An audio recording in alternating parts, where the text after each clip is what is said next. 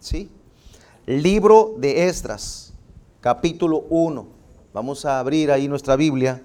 Dice, en el primer año de Ciro, rey de, de Persia, para que se cumpliese la palabra del Señor por boca de Jeremías, despertó el Señor el espíritu de Ciro, rey de Persia, el cual hizo pregonar de palabra y también por escrito por todo su reino diciendo, así ha dicho Ciro, rey de Persia, Jehová el Dios de los cielos me ha dado todos los reinos de la tierra, me ha mandado que le edifique casa en Jerusalén que está en Judá.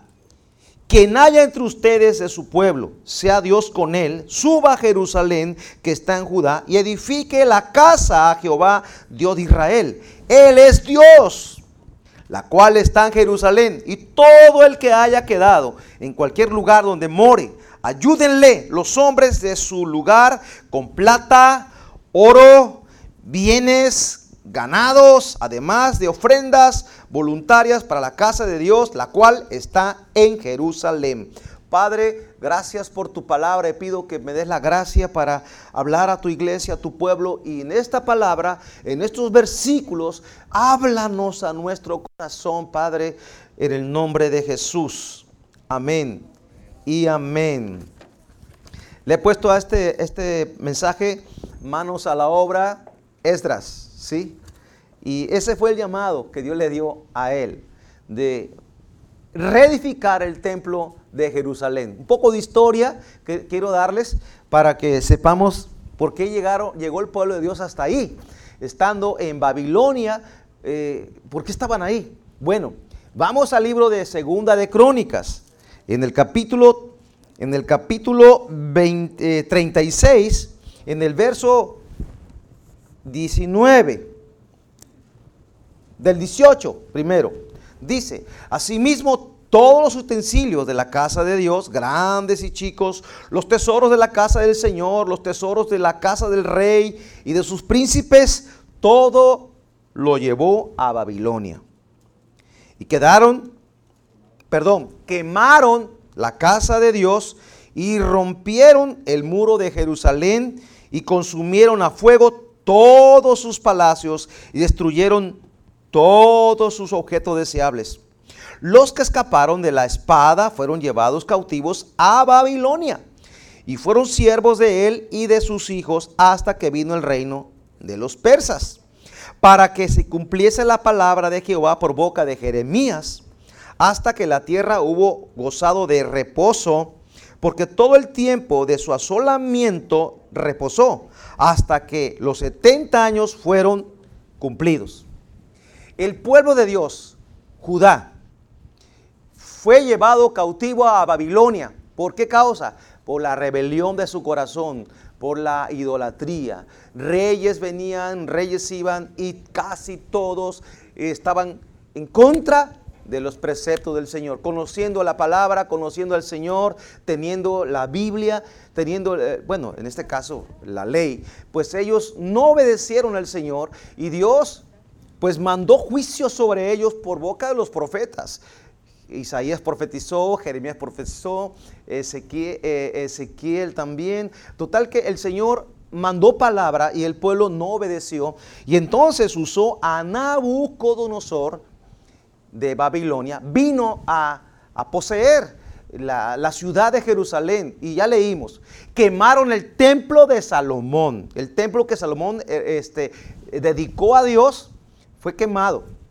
La ciudad fue quemada, las puertas fueron quemadas, los muros fueron derribados. Y estaba la ciudad muy mal. Ahora, esto estaba profetizado porque Dios, a Dios nada lo agarra por sorpresa. Por si Alguien pensó, ay, el, el, COVID llegó de improviso. A mí me agarró de sorpresa, pero a Dios no, porque Él sí tiene control de la humanidad. Aunque hay reyes, hay autoridades, hay gente que maneja el mundo, en este mundo hay gente que está manejando el mundo, pero Dios lo está permitiendo con un propósito, para que se cumpla la palabra que Él ha dicho para estos tiempos. Pero volviendo al tiempo antiguo de esta, de esta escritura, vemos que Dios ya sabía todo lo que había de acontecer. Y por boca de Jeremías, él dijo que 70 años serían llevados cautivos a Babilonia. y después regresaría nuevamente a Jerusalén. O sea, Dios tiene ira, pero no es para siempre. Lo que puedo ver el carácter de Dios, que Él se puede airar a causa del pecado, pero tiene misericordia. Hay un pasaje que dice, en la ira, acuérdate de la misericordia. Dice eh, en el libro de Bakú. Aviva tu obra, Señor, en medio de los tiempos, hazla conocer. En la ira, acuérdate de la misericordia. Aún en medio de esta pandemia, de esta crisis mundial, hay misericordia de parte de Dios. Y algo que Dios nos habla mucho al corazón en este tiempo es la iglesia tiene que estar preparada, ¿sí? alerta, despierta. Así como aquí Dios despertó la, vida de este varón Ciro. Eh, Dios quiere que su iglesia esté alerta, atenta, eh, conectada al cielo. No estemos distraídos porque Dios jamás tendrá por inocente al culpable.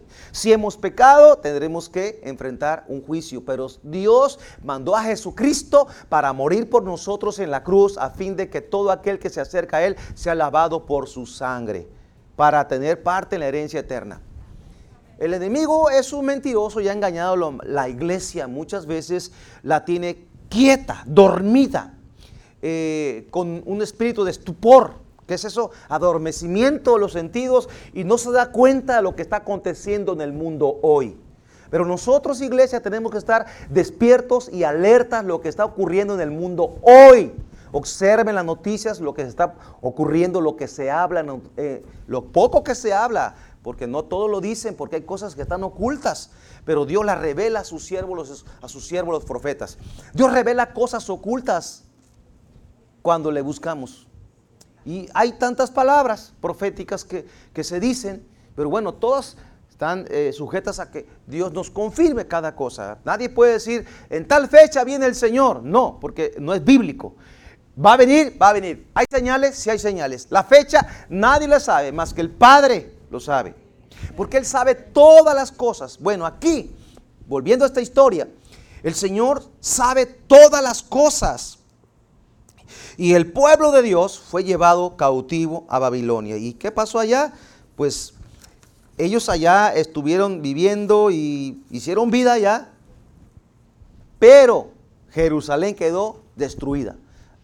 El libro de lamentaciones habla de la condición en cómo quedó esa ciudad asolada, hubo hambre, hubo escasez, hubo una tribulación tremenda.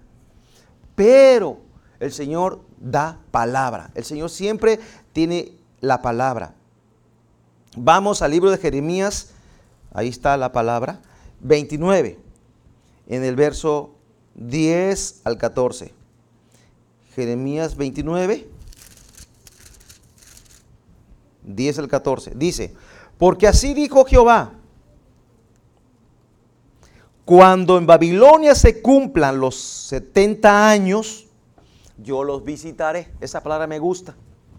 Cuando en Babilonia se cumplan los 70 años de la cautividad, yo los visitaré y despertaré sobre usted, sobre ustedes mi buena palabra para haceros volver a este lugar. Aquí dice que dice que va a despertar sobre nosotros o sobre ellos su buena palabra. Pero cuando leamos la Biblia yo voy a aplicarla a mi vida. Dios quiere despertar sobre nosotros su buena palabra. Debemos de amar la palabra de Dios, porque en ella está la vida eterna.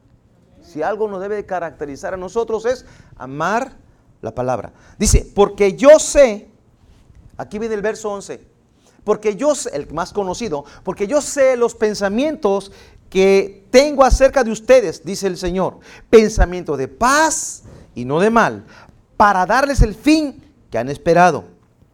Y verso 12, entonces invocarán, me invocarán y vendréis, oraréis a mí y yo los oiré. Entonces lo voy a oír y me buscarán y me hallarán, porque me buscarán de todo su corazón. ¿Quién halla a Dios? El que lo busca de todo corazón. Aquí hay un principio. ¿Quién encuentra a Dios? El que lo busca de todo corazón. Aún en medio de la crisis que hay, no todos están en crisis. Los que estamos en el reino de Dios, aunque en el mundo haya crisis, nosotros estamos en la fe y en la victoria con Cristo Jesús. En medio de todo lo que está pasando, porque ha habido muertes, ha habido familiares han muerto, hay duelo. Es algo que tenemos que estar orando todos los días. Sana el corazón de los que tienen duelo, porque ha habido personas que han fallecido. Pero en medio de todo esto, Dios tiene el control total. Él sabe lo que está haciendo. Dice, si me busca me van a hallar. Será hallado por ustedes, dice el Señor.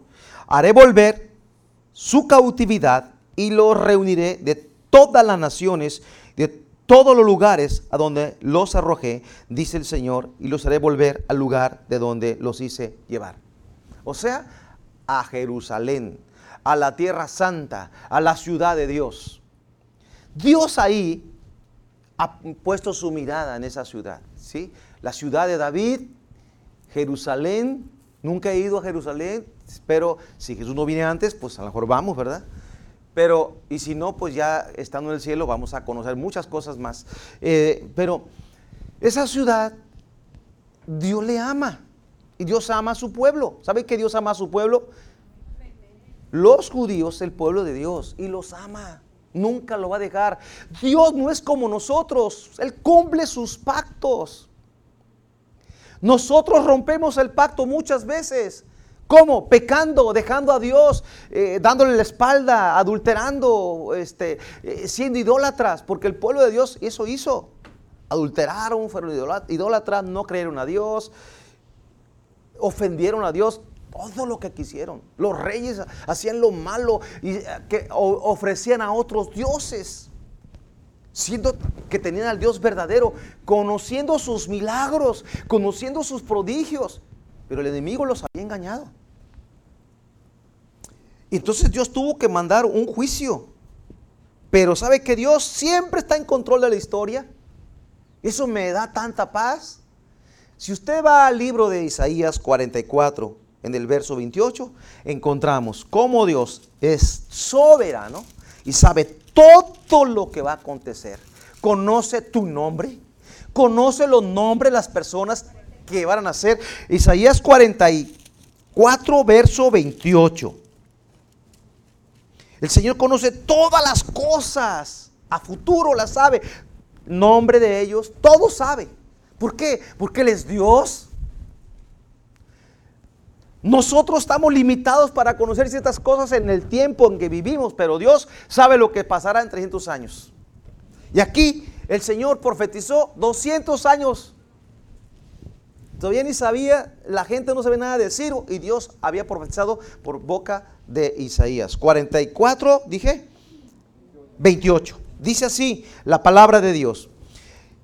¿Qué dice de Ciro? Es mi pastor y cumplirá todo lo que yo quiero.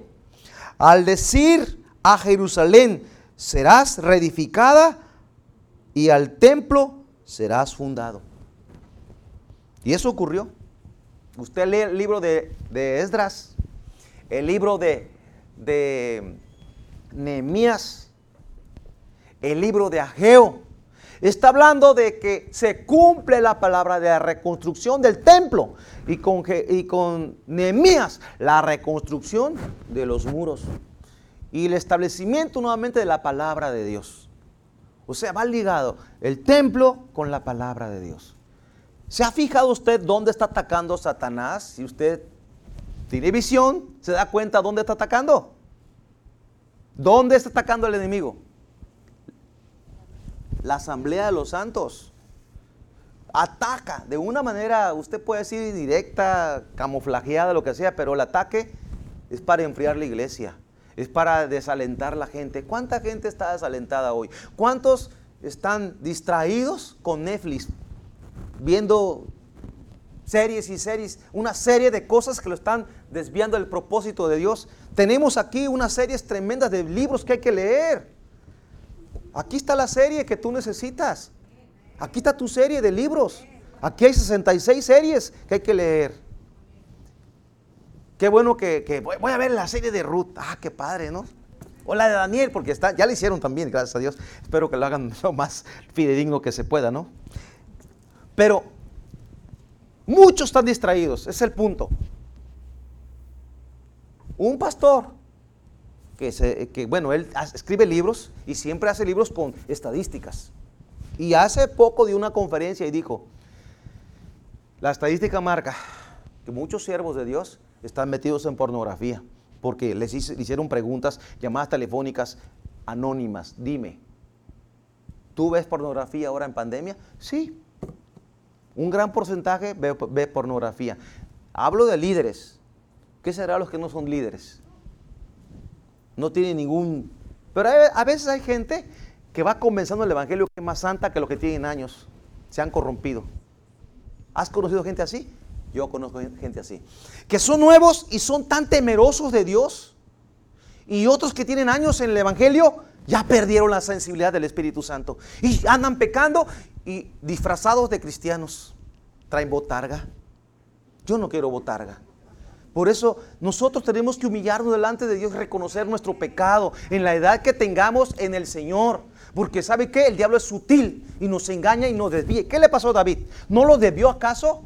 Siendo un hombre de Dios, no lo dio. Un día estaba en casa, se quedó, no fue a la batalla. El tiempo que salen a la, guerra los reyes, él no fue, él se quedó en casa. ¿Y qué pasó? Cayó en pecado. ¿Por qué? Por estar distraído. No tenemos que distraernos, estamos en guerra, iglesia. El enemigo está atacando a la iglesia. ¿Cómo? De una manera muy disfrazada.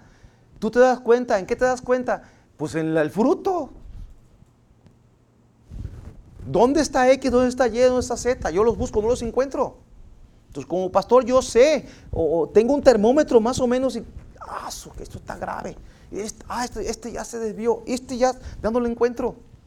Porque si hubiera esa comunión, una llamada telefónica siquiera, tiene mi teléfono. Estoy vivo, estoy bien. No digo que ores por mí, pero siquiera que bueno, estamos orando, pastor. Ah, ya con eso me, me alientas más, ¿verdad? Luego tengo mi esposa que me alienta. Pero antes de ella tengo el Espíritu Santo que me alienta cada día. Cada día enfrentamos eh, desafíos, muchos desafíos. Entonces aquí vemos que Dios no se le escapa nada, todo estaba profetizado. Todo, todo, nada se le escapa al Señor. Entonces estamos lo que es la introducción, nada más. ¿Qué pasó? ¿Por qué llegó eh, hasta ahí eh, el pueblo Judá? ¿Sí? ¿Por qué llegó ahí? Por el pecado. El pecado nos va a sacar, nos va a desviar. Pero tenemos un Dios tan bueno, tan bueno, tan bueno, que Él siempre está hablándonos. Yo siempre oro esto y últimamente oro más esto. Señor, danos la oportunidad de arreglar toda nuestra vida para que nos venga el rapto, estemos listos para irnos contigo. Porque yo voy a levantar mi mano. Yo tengo cosas que no he resuelto todavía en mi familia. O sea, no están resueltas. Si Jesús viene ahorita, se quedarían muchos de ellos. ¿Por qué? Porque no están sus vidas no están arregladas con Dios. Estamos orando para que Dios los arregle. Si Jesús viene hoy o a la tarde o mañana, ¿qué va a pasar? Entonces mi oración es, Señor, ten misericordia. Danos un plazo, envía tu espíritu, despierta sus corazones para que tengan un pensamiento, ay, voy a buscar a Dios, como yo lo tuve un día. Que Dios lo haga en ellos. Porque si viene Cristo hoy, Qué tristeza. Que no tengan parte en la vida eterna, porque no quisieron escuchar la voz del Espíritu, porque Dios está mandando palabra. Yo estaba meditando en la mañana que venía manejando. A ver, este evangelio será predicado hasta lo último. Dice, y este evangelio del reino será predicado en todas las naciones y entonces vendrá, vendrá el fin. No dice, este evangelio será predicado la gente se va a convertir. No dice, no dice, serán convertidos todas las naciones y entonces vendrá el fin. No dice, dice será predicado el Evangelio.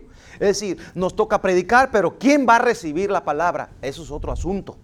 No todos, no todos van a recibir la palabra. Y nuestra oración es, de todos los intercesores, oramos por nuestra casa, por nuestra esposa, por nuestros hijos, por nuestros nietos, por los, los que se van agregando, nueras, yernos, mi papá, mi mamá, mis tíos, paterno, materno, lado de mamá, lado de papá, primos de mamá, de primos por lado de mamá, de papá, y los hijos de los primos yo oro por todos ellos.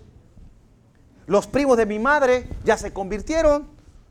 Una prima de mi madre, que es como prima segunda, aquí sabe qué será, pero ya se convirtió. Y ama a Dios y está lleno del fuego del Espíritu Santo. Gracias a Dios. ¿Y sabe cuándo se encendió? Eh, eh, allá como en marzo se encendió en una prédica. Le tocó el Señor. No está aquí, para otra iglesia, pero escuchó la prédica. Y dijo, ay, yo recibí nuevamente lo que había pedido. Había apagado el fuego del Espíritu Santo. Encendamos el fuego de Dios. Ahora quiero predicar. Gracias, Señor. Amados, los reyes, el libro de reyes y de crónicas, se va a encontrar a un pueblo corrompido. Al pueblo de Dios corrompido. ¿Cómo? Sí, un pueblo, el pueblo de Dios corrompido. Descuidado de la ley, habían dejado la ley a un lado, ya no querían con el Señor. Le digo, adoraban otros dioses.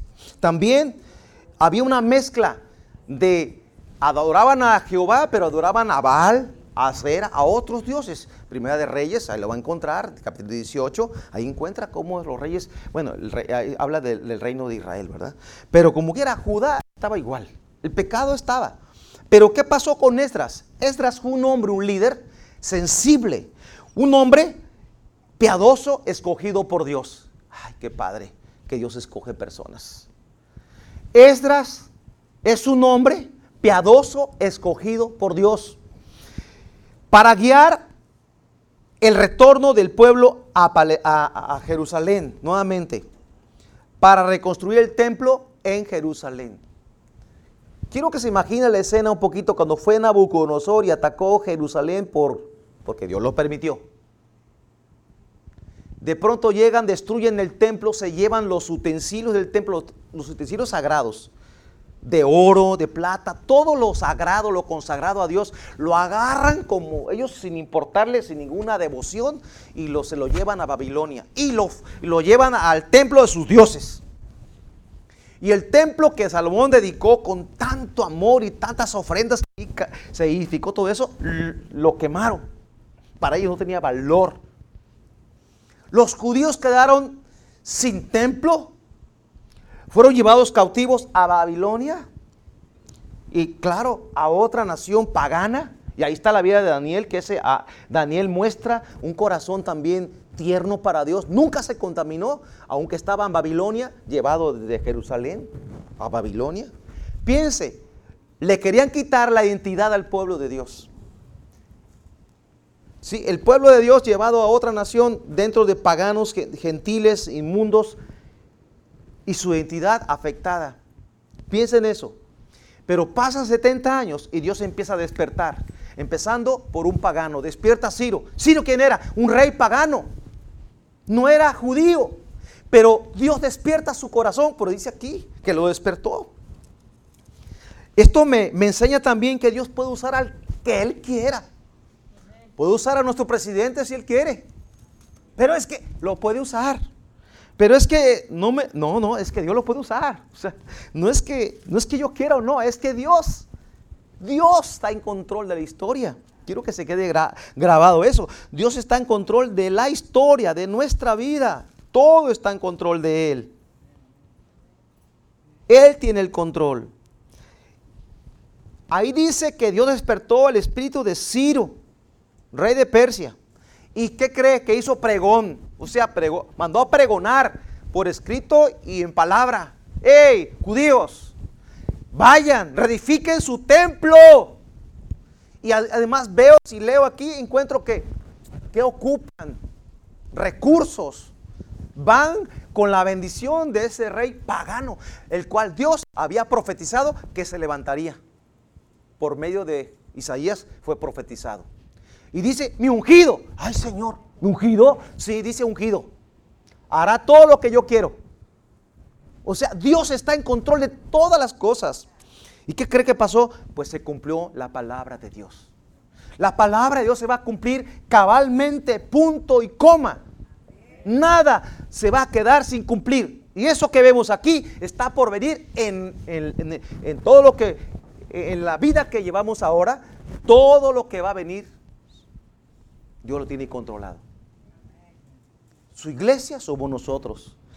Nos toca a nosotros tener un corazón piadoso, sensible a la voz de Dios, caminar con el Señor para que cuando venga lo que Dios ha profetizado, estemos listos para estar con el Señor. Entonces, Esdras trabaja con una, una nación para purificarla y dejar el culto a la idolatría.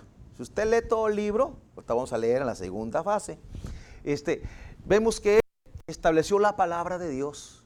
Y era un hombre celoso, celoso, celoso de la palabra. ¿Cómo debo ser yo? Celoso de la palabra. También él separó, separó la influencia que había de las costumbres paganas con el pueblo de Dios. Se contaminaron. La iglesia estará contaminada hoy día. ¿Habrá paganismo dentro de la iglesia? ¿Habrá costumbres que hemos abrazado como buenas, siendo que son paganas? En el curso que estamos llevando de 12 pasos, estábamos viendo eh, eh, en la clase de cómo hay pecados que no los consideramos pecados o no los consideramos graves. Por ejemplo, el enojo, la ira. Si tú explotas por algo, es normal, yo soy colérico. No, Señor. Usted no puede justificarse en un temperamento para hacer lo que quiera, porque ahora usted es de Cristo. Ahora Cristo mora en su corazón. Ahora tenemos el carácter de Cristo.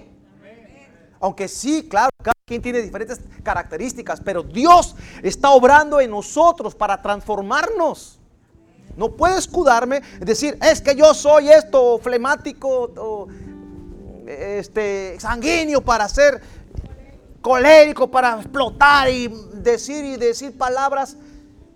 Ah, es que soy colérico. No, antes que eso, tú eres cristiano. Supongo, supongo, por tanto no hables palabras. Pero si alguien habla cosas incorrectas, ¿sabe qué está, está mostrando? Lo que hay en su corazón. En su corazón hay amargura, hay dolor no ha sido sanado su corazón. Porque de la abundancia del corazón habla la boca. Bien, encontramos a Esdras, un varón entonces con corazón temeroso. Esdras capítulo 6, 7, verso 10. Dice así. Dice, porque Esdras había preparado su corazón para inquirir la ley de Jehová. Inquirir. ¿Qué es inquirir? Investigar, indagar, conocer, ¿sí? Para cumplirla. No solo conocerla, sino cumplirla. Para enseñar en Israel sus estatutos y decretos. Esdras tuvo un corazón, primero, para indagar, inquirir, buscar, escudriñar la palabra de Dios. ¿Qué es lo que Dios quiere hablar? Dios estaba haciendo una obra en todos, en un rey pagano, en los sacerdotes, en los escribas como él, en los levitas, porque todos ellos regresaron para edificar el templo, iban con un corazón dispuesto. Estamos en Esdras 7:10. Pero Esdras dice unas palabras claves aquí no solamente es conocer, es cumplir, es vivir, es enseñar a otros también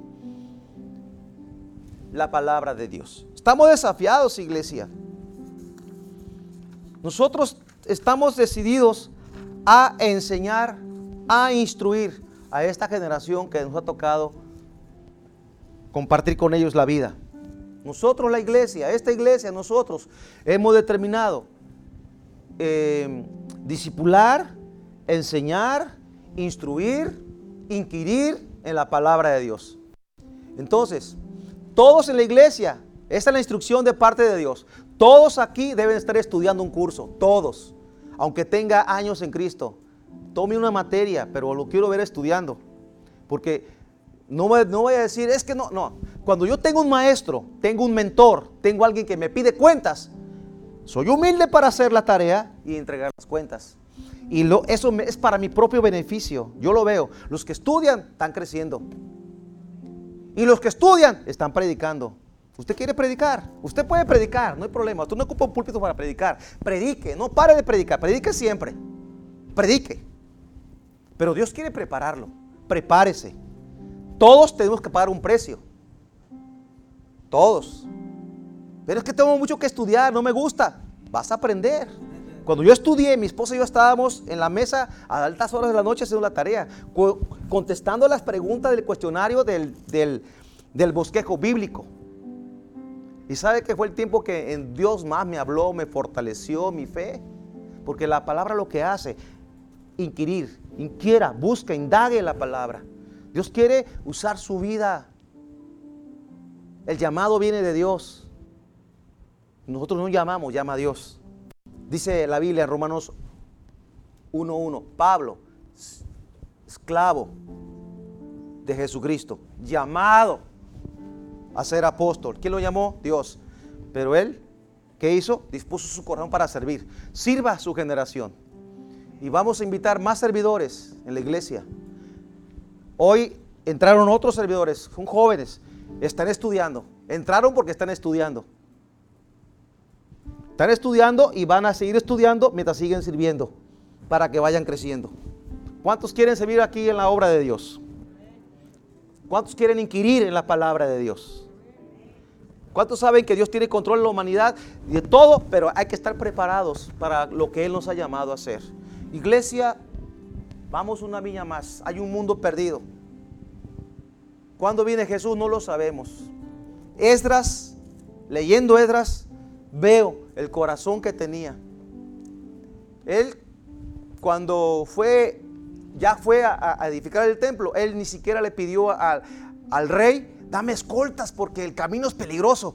Dice, no, porque si le digo que le estoy diciendo que tengo un Dios poderoso y le pido escoltas para que me lleven, entonces en quién estoy confiando. Y se mejor se puso en ayuno con toda la gente que iba con él. Y fueron y llegaron con bien a Jerusalén. Descansaron, después se, aplicaron en la obra. Manos a la obra, parte 2, la prédica que sigue. Pero la parte 1 es, Dios quiere que tú inquieras en la palabra de Dios, que tú escudriñes y que paguemos ese precio. Paguemos el precio. Cada quien va a hacer lo que pueda conforme a su capacidad. No le puedo pedir a otro que corra conmigo si no puede correr. Si te cansas con lo de a pie, fíjate esta palabra, si te cansas con lo de a pie, ¿qué será cuando vengan los de a caballo? Si tú ya te cansaste aún en lo poco que has hecho, ya te cansaste, no, ya me cansé. ¿Qué va a pasar cuando vengan los de caballo? Que a, a caballo habla de velocidad. Vienen tiempos donde tenemos que ser más efectivos y eficientes. Al menos lo que yo entiendo efectivos, eficientes, tenemos que avanzar, extender el reino de Dios. Porque Dios está despertando nuestro espíritu. Yo le pido a Dios que me despierte la oración de todas las mañanas. No, no para despertar del sueño. Es la oración que hacemos por la mañana. Siempre oramos avivamiento. Todas las mañanas oramos por un avivamiento para la iglesia en la oración del Zoom. Siempre oramos. Esa oración nunca falta. ¿Por qué? Porque yo estoy consciente que cuando el Espíritu Santo viene sobre la iglesia y la despierta, nadie nos va a parar. Somos imparables. Nadie nos va a callar porque vamos a hablar la palabra de Dios en tiempos difíciles y en tiempos no tan difíciles. Hoy son tiempos difíciles, pero van a estar más difíciles todavía. Vendrán tiempos donde te prohíban predicar la palabra. O vendrán tiempos donde en las redes sociales, cuando tú predicas, te paran la predicación porque estás hablando de algo que a ellos les está afectando y te van a parar la prédica. Entonces, ¿cómo voy a transmitir? Ya no habrá transmisión. Tendremos que reunirnos en las casas, escondidos, no sé cómo. Por eso, por favor, manténganse en contacto. Oremos, póngase de pie. Sigo la segunda parte, pero en la, en la prédica a las 11, porque es largo. Padre, gracias por tu palabra, Señor. Sabemos, Dios, que tienes un plan para cada uno de nosotros, Señor. Padre, que aún en la humanidad, todo esto que está ocurriendo hoy, en este año 2020, Señor, tú tienes control de todo, esta pandemia, todo lo que ha ocurrido, la aflicción que ha venido a muchas familias donde han tenido pérdidas. Señor, gracias por aquellos que te conocían porque solo fueron traspasados de aquí a la presencia de Dios. Padre, pero hay un tanto, un grupo de personas o personas que no te han conocido y han muerto. Padre, te pedimos misericordia. Pero Padre, pedimos que en la ira te acuerdes de la misericordia. Señor, y que nosotros como iglesia estemos apercibidos de los tiempos que estamos viviendo. Señor, que seamos, estemos despiertos, que estemos alertados de todo lo que está ocurriendo, Señor. Y que estemos en la palabra, porque aquí está todo lo que va a venir.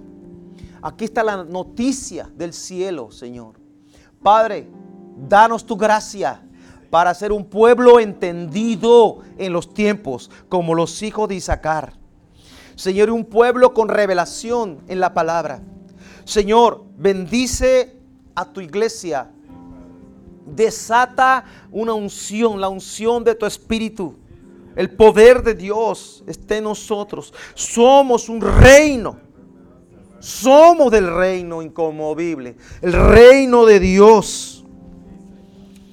Tú eres el rey aunque estamos en la tierra y hay reyes paganos, gobiernos paganos, tú eres el rey que domina la historia y la humanidad. Tú pones y quitas reyes, como usaste a Nabucodonosor para traer un juicio a, Judá, también usaste a Ciro para levantar tu pueblo. Señor, usas personas a lo largo de la historia para cumplir tu palabra. Nada, nada puede parar tu palabra porque ya salió de tu boca y lo que sale de tu boca tiene poder. Jesús, gracias. Ahora te pido, Señor, por nosotros, los que estamos aquí, prepáranos, Señor, que seamos personas diligentes en la obra a la cual nos has llamado. Queremos ser diligentes, Señor, en todo. Padre, todos los niños, los adolescentes, los jóvenes, los mayores, las personas grandes tienen un lugar en la casa de Dios. Pueden servir en la casa de Dios. Todos formamos parte de un engranaje. Señor, sabemos que tú guardas tu iglesia y nos libras del mal de nuestro enemigo en el nombre de Jesús. Gracias, Señor. Amamos tu precioso nombre. Padre, bendice a tu iglesia. Si alguien trae una necesidad, yo quiero que levante su mano ahí. No, haré llamado acá enfrente, pero allí en tu lugar.